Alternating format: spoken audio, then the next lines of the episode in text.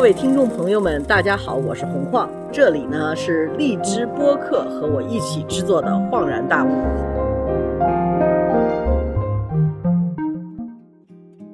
欢迎大家收听《恍然大悟》。今天呢，我们请来了一个我的可以算是网友，但是是一个资深的一个投资人。初放老师是我的秘密武器，因为在前一阵子谈那个美国所有大选的时候，好多阅读啊，该看什么东西啊，全是他在网上偷偷发给我的。然后呢，我是因为他给了我这些资料，后来在头条上头谈的还算是不是这么特别的露大怯，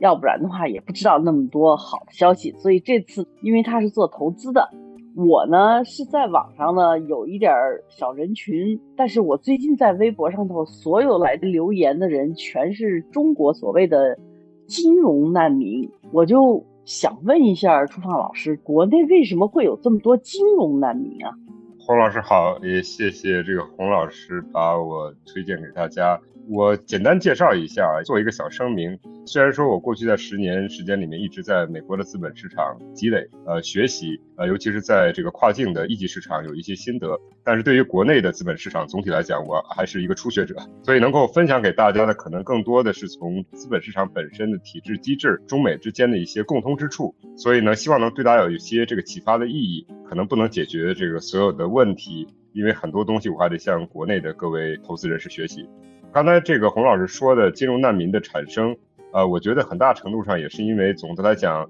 资本市场还是有一些波动，而且尤其在过去这几年时间里面。包括国际环境，包括这个疫情的影响，呃，其实对大部分的公司而言还是很艰难的。所以，如果从投资的角度来说的话，这个投资的周期其实对大家来说是一个寒冬。呃，当然了，这个美国一直在印钱，欧洲也在跟进，所以从某种意义上讲，资本市场里面还是有一些亮点。只是对于很多的金融难民而言的话，他们投的方向没有跟这个印钱的方向匹配。可能造成了现在这样的一个基本的情况。嗯，我看好像国内很多金融难民产生是由于他们投了基金，或者是说他们借钱给一个基金了。在这个方面的话，我不知道国外市场应该也有很多基金，我自己也投过基金，完了之后到最后也是亏了不少钱的。请那个初老师给大家讲一讲这个投基金是一个什么概念。首先，我这个感同身受啊，这个我是零七年的时候记得特别清楚，四月份我第一次想把在博士课程里面学到的一些跟基金投资相关的内容应用到实践之中，然后我就找了某某著名投行，然后去找了他们的基金经理去投资，然后我四月份放进去的，金融危机就爆发了，然后就乱了方寸，呃，但是我并没有因此放弃希望啊，这个等了十年左右。终于，呃，又回到了这个十点，然后开始往上走，呃，所以从这个从我个人的经验出发，我觉得这投基金亏钱可能是一时的啊，这个要看这个我们对整个市场的这个信心和对我们投资周期的这个期望值啊。为什么要投基金呢？这个两个原因，一个呢就是说你可以个人去选股，但是总的来讲这里边这个风险比较大，因为选几只股票的话，很有可能会受到要么就是暴赚，要么就是暴亏。所以一般情况下来讲呢，在金融里面还有一个风险分散的理论，但是如何去建造一个相对来说比较平衡的建仓，然后是一个比较平衡的这个股票的组合，那么这里面其实很多的学问，很多的专业知识。那么相比来说的话，基金经理就是说这个专业的投资人士，那么他们的这经验会丰富一些，所以他们才呃这个得以被信任。去建造一些相对来说比较平衡的，能达到这个客户要求的，不管是长期的这个投资也好，还是短期、中短期的投资也好，在一定的周期范围之内，达到一定预期的这个回报的这样的一些这个股票的组合，或者是其他的这些投资这个产品的组合。但是呢，这个选择基金经理这块也是一个学问。首先，能够选择的这个基金经理现在很多，然后他们能做的方案也有很多，所以我觉得对一般投资人而言的话。需要有一些鉴别能力了，而且这里边需要一定的这个专业的素养，同时还需要有一定的接触的面积，也就是接触的越多，你比较的越多，最后呃能够选到的好的，能够信得过的，能够在中长期达到你的期望值的可能性就越大。呃，我多说一句，在这个地方，刚才我讲了，我主要是做一级市场投资，对二级市场其实有一些学习，但是我个人觉得积累不够。可是我觉得今天有这样的一个机会，我我觉得主要分享一下，我其实跟美国很多大的家族。呃，合作比较多，深度的合作，然后对他们的这种家族基金的投资，其实有一些这个近距离的观察。呃，首先第第一，他们做从从投资角度来说的话，他们现大部分的这些家族的这个基金的资金都会放到基金里面。那么，但是在国外的话，或者在美国，尤其美国为主的话，选择会很多。然后呢，这个而且会有这个周期方面的区别，也有这个回报，包括这个面对市场的不同的。变化的一些选择，那总体来讲，他们在选不同的基金的时候，一般希望达到的这个效果，因为是一个家族的投资，所以他们的这个周期的期望值会在二十年以上。那么这个可能跟国内的投资人有比较明显的区别，而且他们二十年的平均年化期望是百分之十以上。所以总体来讲，他们对股市也好，就包括刚才我个人的这个小经验、小经历吧，这个还是一个中长期的这样的一个观察。我在网上，大家对我的误解，大家总觉得我好像是一个，就是有点通天什么人大代表。当然，就是说这都是误解，我不是人大代表，我也不是政协代表，我基本上是一个拿美国护照在中国居住的华侨哈，所以我没有这些权益。但是他们会觉得我有这些权益，然后呢，他们会有这种误认。真的，我在微博上有人问我说：“你不是人大代表吗？你干嘛不去跟政府反映一下，要把这些基金的人作为一个？”法律处理，可是我觉得，如果我们大家投基金的时候，不管是说我们自己投错了，还是投的时候不谨慎，这个是一个个人行为，这不应该是一个政府买单的行为啊。这是一个很深层次的问题了。这个其实从刚才您说的这个方向出发的话，我觉得，首先在基金投资方面，所谓的赔钱，刚才我说了，其实是看你放在哪一个时间周期之内了。比如说像我个人的经历，这个零七年如果四月份放进去的话，两周之内赔百分之七十五，这是很正常的一件事儿。因为整个美国的股市崩盘了，接下来发生的事情大家都其实已经呃学习了很多。像我的当时那笔钱回本的时候，也都大概将近十年之后。所以如果放在一个十年周期，那就可能是也是亏，但是小亏，因为它毕竟十年还有一个机会成本的问题。所以我想说的是，这个基金它所谓的亏钱，呃，要看它基金是怎么去做的这个方法，这个就具体用什么方法，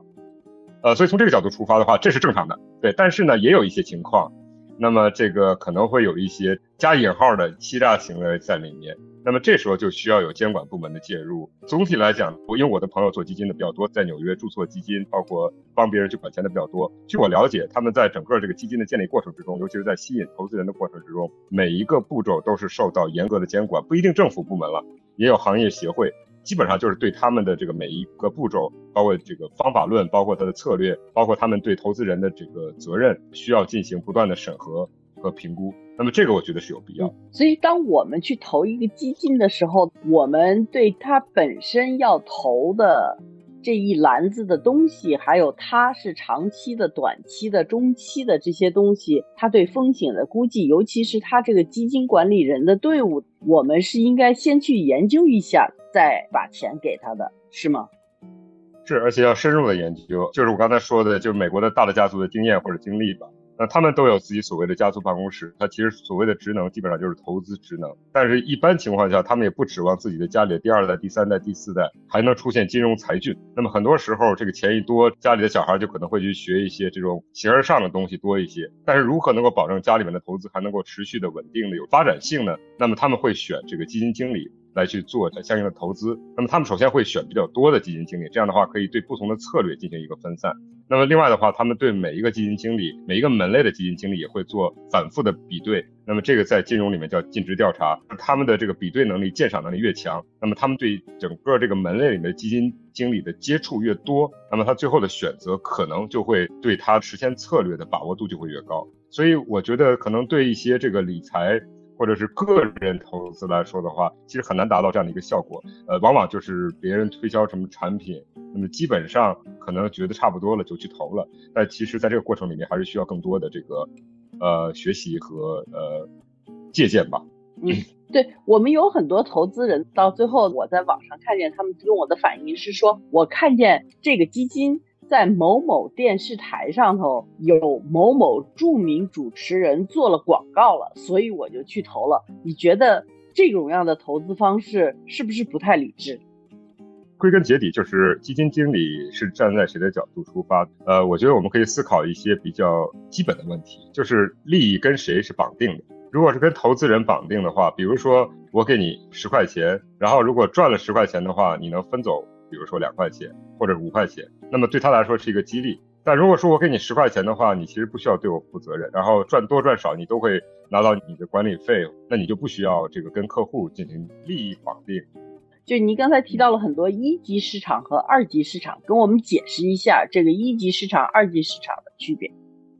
大体来讲的话，一级市场是一些比较直接的，包括比如像房地产私募基金的这样的一些投资，它的流通性不是很好。但是它的这个投资周期会比较长一些，跟市场的这个直接的这个波动风险的关联度比较低。那么二级市场的话，就是刚才其实您讲的基金，我想刚才指代的应该指的是大家投的这种二级市场的，就是能够在市场上立刻能够，比如说市场波动就立刻能够看到反应的这样的一些基金。这里面包括股权也好，包括债权也好，相关的这种流通性会比较好的投资的底层。我老看见做投资的人要讲两件事情，这两个东西我就永远是搞不明白他是在讲什么哈。一个呢是讲 fundamental，就是一说投资，大家说要看 fundamentals，要看 fundamentals，这是一个什么东西？然后最近的话呢，又有好多人在讲什么投资基金的时候，有好多是框，就这两个概念，请您跟大家讲一下。好的，呃，首先呢，fundamental 就中文讲就是基本面分析了。呃，基本面分析主要看的就是一些像公司的财务报表了，里面包括资产负债、盈利的情况。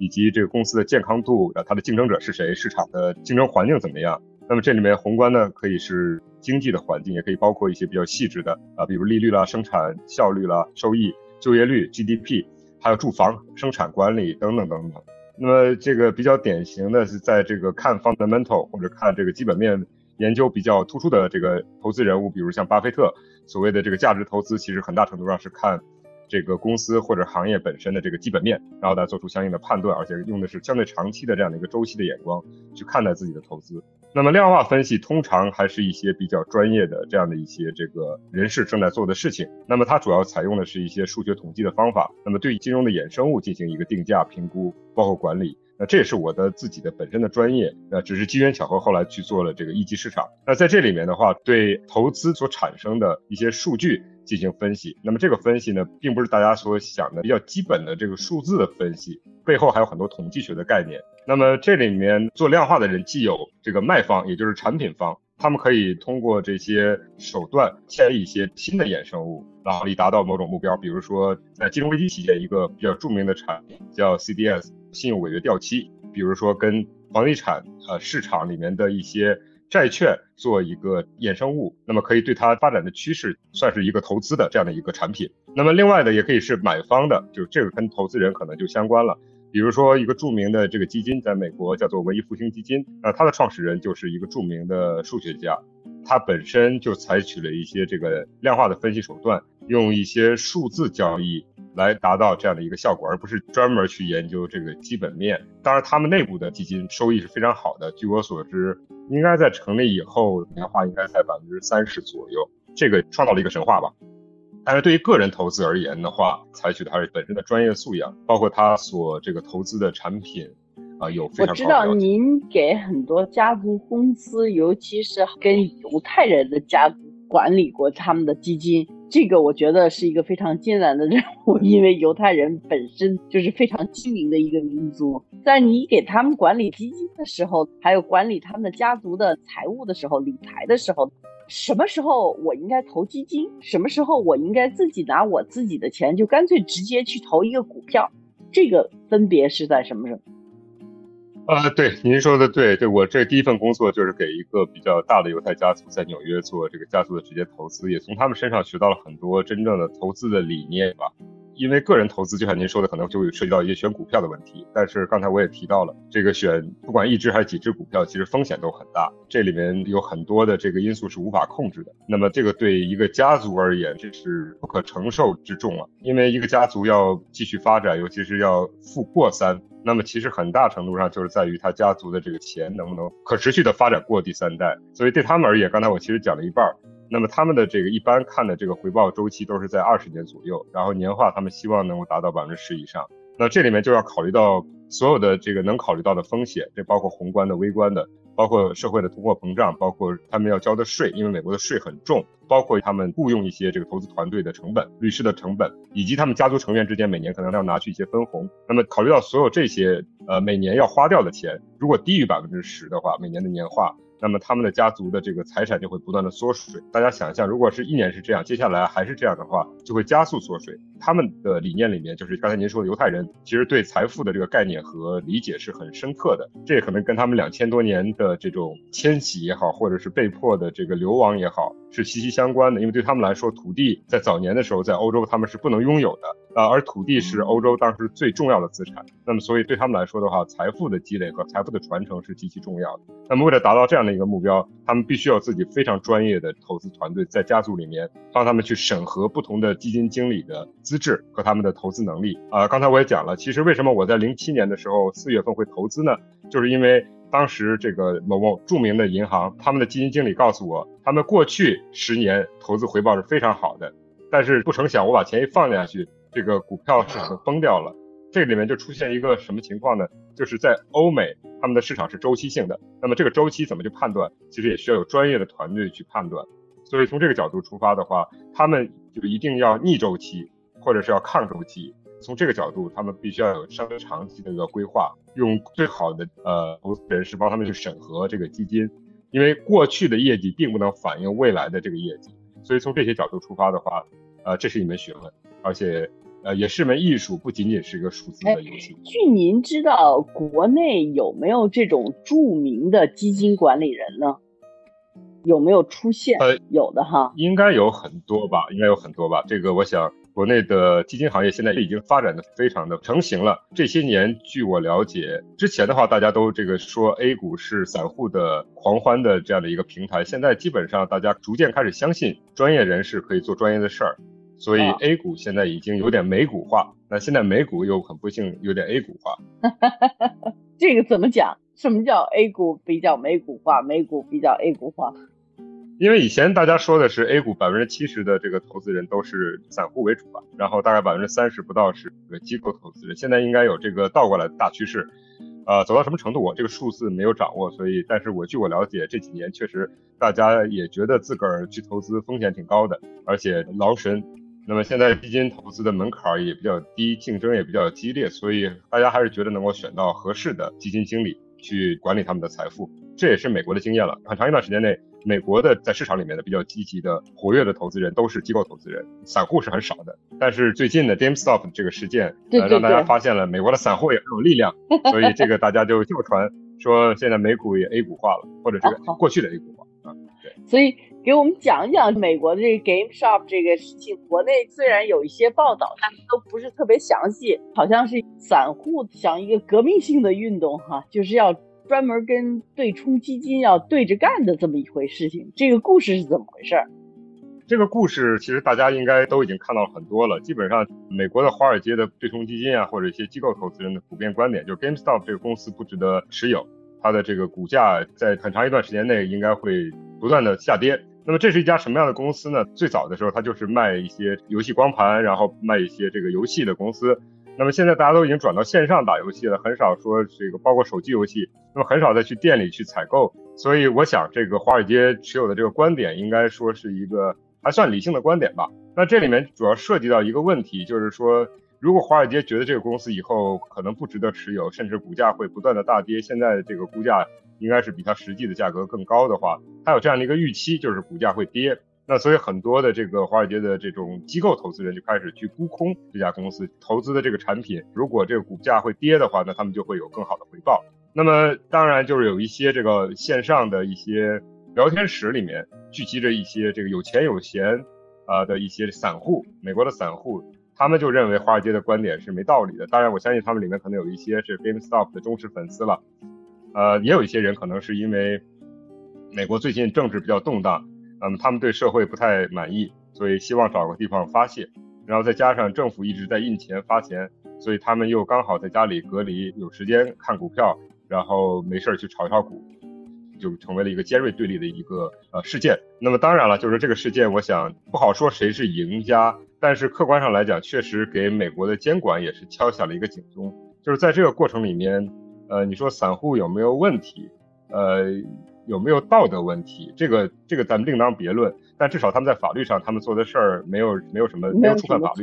所以没有没有触犯法律。对。但是另外一方面呢，确实华尔街在某些这个规则方面，呃，确实有一些这个利益和。比如投资人或者社会大众的利益是相左的事情，所以从这个角度出发的话，他们可以被认作是所谓的精英的代表，或者说是美国这几十年经济发展的获益者。而与此相对的那些革命的人，那么他们其实认为自己是被社会的发展或者是这个社会的繁荣所抛弃的一批人。那么这个其实也跟美国的政治在过去大概特朗普上台以后的四年的发展是息息相关的。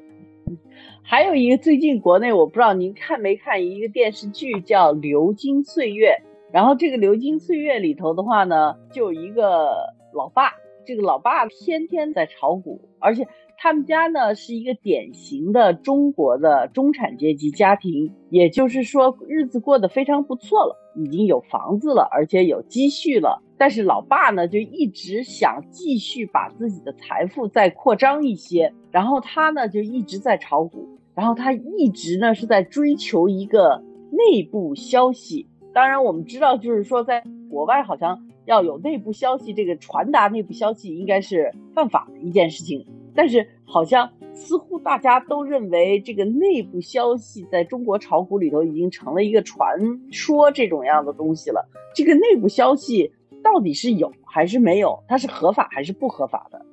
内部消息肯定是有了，但是是不是合法还是不合法，这里边其实要看在一个什么样的语境里面，或者什么样的一个区间里面去讨论。因为我对美国的情况比较熟悉一下，所以我可以简单分析一下或者分享一下美国的这个情况。嗯，比如说，在二零二零年的应该是二月到大概三月份的时候，也就是在美国开始宣布对中国禁航之后，大概二月二号禁航。保护起来了，就不会出现像中国一样的疫情。所以在这段时间内，基本上美国的社会是比较平静的，美国股市也是有一些往上走、上扬的这样的一些表现。如果大家看一下这个股市的走向的话，那么真正开始出现很快的下滑，其实是在意大利的北部出现疫情以后，美国的股市开始出现一些松动。那么到了英国。呃，出现疫情，然后就纽约开始封城，那么这个股市就急转直下。后来美国的媒体报道，在这个之间吧，或者在这个之前，美国有一些参议员抛售了自己的股票，至少挽回了大概数百万美金的损失。那么咱不说他是不是会通过这个投资其他衍生工具去赚钱，那么先放到一边。但至少他抛售了手上的股票，他至少挽回了损失。那么这个违不违法？那么这个其实国内我看到有人报道，但是可能没有人讨论这个违不违法。那么其实按照美国的法律。这些人都属于叫做 insider，属于这个内部消息的这个获得者，就是这个制定法律的人。就是在美国，因为这个立法是由参议院、众议院去完成的，所以他们在一些制定规则、法律，包括掌握信息方面，肯定要比大众更多。那么美国目前的法律对他们在这方面没有直接的约束，也就是说，他们可以根据他们掌握的信息去操作一些他们的这个投资，只是说他们不能直接去投资，他们要先上报，他们要披露。那么这里面要由基金投资人去帮他们去完成。那么这个过程的话，是相对来说对他们的这个相对来说比较低的工资的一个补充吧。那么当然这里面也引发了很大的这个道德争议，因为这个大家知道，这个特朗普政权里面是个比较混乱，所以尤其是在这个期间，你如果掌握了一些对疫情非常不好的信息，这个但是没有及时披露给老百姓，那这些人是不是掌握了呢？那么这里面就提出很多的疑问。那么，所以这是一个这个关于内幕消息的这样的一个比较近期的一个报道。那么，如果大家有兴趣的话，其实还可以看一下呃著名的美剧叫 Billions，叫亿万。那这里面其实讲述的是一个真实的故事。Steve Cohen，SAC 是美国一家很著名的对冲基金。那么他当时呃这个一度被呃禁止为其他人管理这个资产，就是因为涉嫌内幕交易的这样的一些这个传言。那么同时还有一个很重要的人，那么大家也可以留意一下。他叫他是个印度人，是一个呃麦肯锡以前的这个 CEO，Global CEO，那么叫 Raja Gupta，那么他的锒铛入狱，其实也给大家敲响了警钟，就是有的时候在美国的这个体制之下，呃所谓的内幕交易，如果是被怀疑或者去被怀疑去调查的话，其实也很难去洗清洗清清白。那么他当时是高盛的董事，那么高盛那个时候濒临破产。那么在这样的一个背景之下的话，有一个高盛内部的一个银行家力挽狂澜，从巴菲特那拿到了一笔重要的投资输血，然后来让高盛可以起死回生。那么在这个过程里面，曾经有一个重要的电话会议，他当时是接入了。那么在这个电话会议之后，大概没有多长时间，十几分钟的时间内，他给一个他认识的对冲基金经理打了一个电话。那么在这个之后，这个对冲基基金经理就买进了大量的高盛的股票。那么这个过程他是没法去解释的，他到底在这个电话里面说了什么？会不会透露了一些外界在那个时候还不知道的，但是一旦知道就会对股市造成重大影响的这样的一些这个操作？所以他也因为这个原因，从一个非常受人尊敬的麦肯锡的 CEO、高盛的董事，啊，这个沦为了阶下囚，所以也是敲响了警钟。嗯，那就这样吧，因为我觉得就是今天我们已经讲了好多了，关于基金啊，还有个人投资股票。如果说您。面对着中国的广大的股民，可以说是老百姓，中国的中产阶级。从您在美国投资的经验来讲的话，你对他们会有什么建议，或者是有一些怎么说呢？提醒和插点小警钟这样的？因为中国现在的话，有很多人都自称为是金融难民。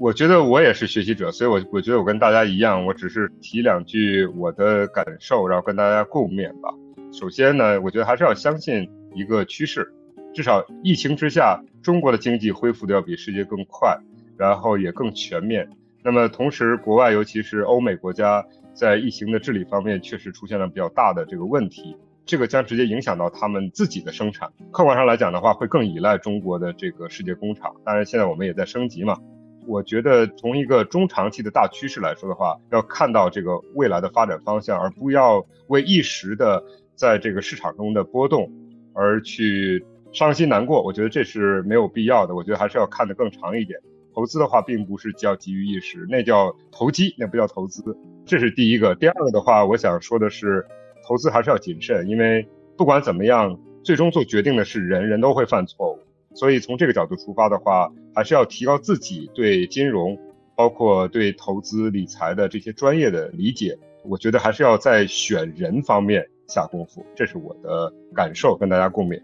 好的，那谢谢初放先生，这个大清早的在你的假期期间跟我们聊天。谢谢洪老师，谢谢大家。谢谢，也谢谢大家的关注。好，谢谢大家收听，谢谢，谢谢。